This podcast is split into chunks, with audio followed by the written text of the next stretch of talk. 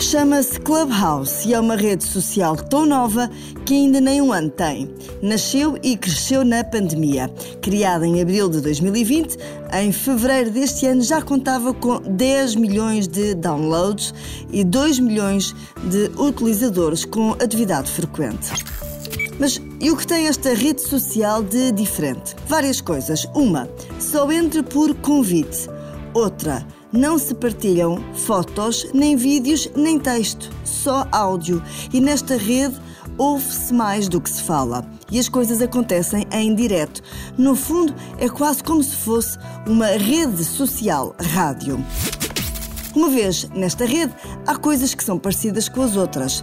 Pode seguir e ser seguido, há salas temáticas, pode criar a sua sala, que pode ser pública ou não.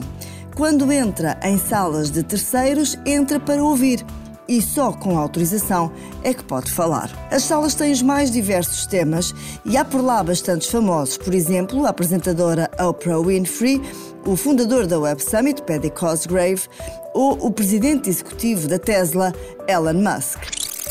Se está entusiasmado, procure quem lhe possa enviar convite, mas atenção, para já a aplicação só funciona em iOS embora os seus criadores pretendam que dentro de algum tempo possa estar disponível também para Android.